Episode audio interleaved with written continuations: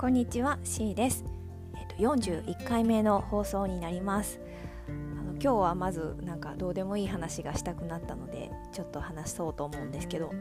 あの我が家でベランダで家庭菜園をしてる話をしたかと思うんですけど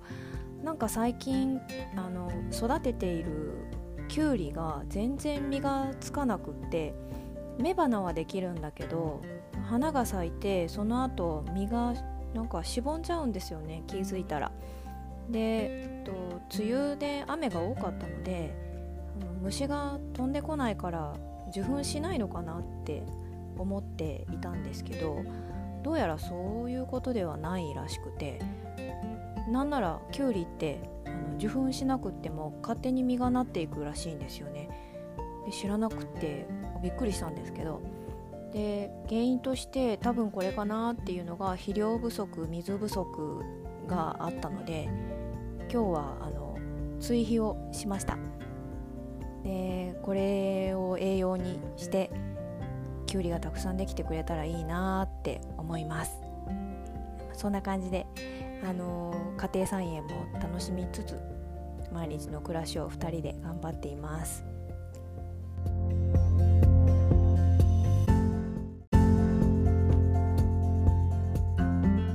間違えて録音停止ボタンを押しちゃったのでチャプターが分かれてしまったんですけどここからが今日の本題です。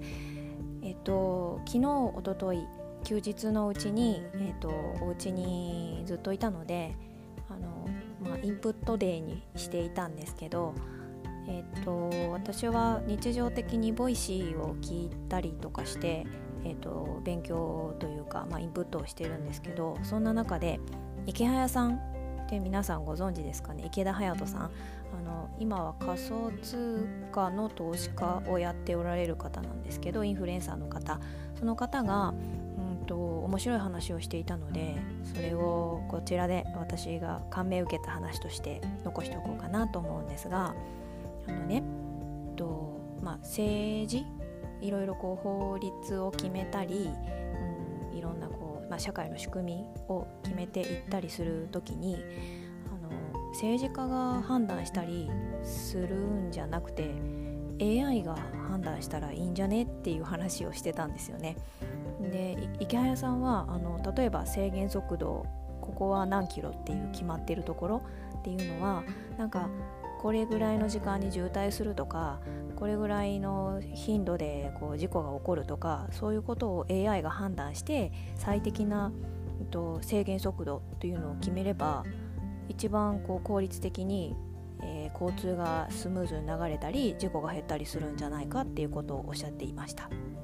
であの法律を決めたりする時もあの一番こう何て言うかな理にかなったというかあのデータ上一番こう効率的なとかなんかこうまあまあ理にかなったっていう言い方が一番しっくりくるかもしれないんですけどその忖度なしに、うん、なんか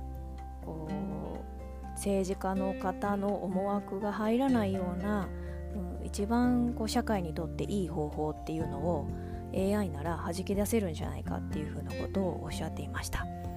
で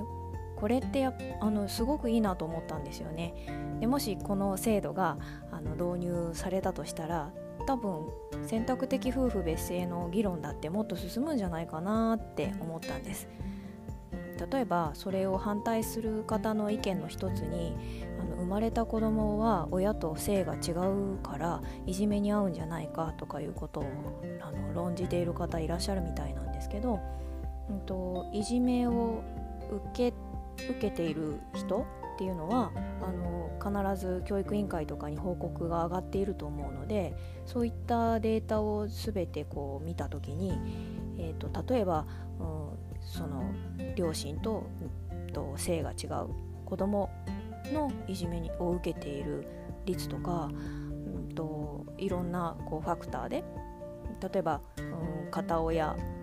ご両親が揃ってないような家庭の子供だったらどうかとかいろいろ検証していやそれって関係ないよねっていうことが分かれば一歩前進しますよね、うん、すごいなんか画期的な考え方だなと思いました。そうなることはきっとないと思うんですけど AI になんかこう何て言うの支配されるようなイメージがあるからきっと大反対に遭うだろうしそうなることはないと思うんだけどでもすごくそれってなんか画期的だしみんなにとっていい結果になるんじゃないかなっていうのは思いました。はい、ということでなんかすごく合理的なことが通る社会になればいいなと私は思います。では今日はこれにてありがとうございました。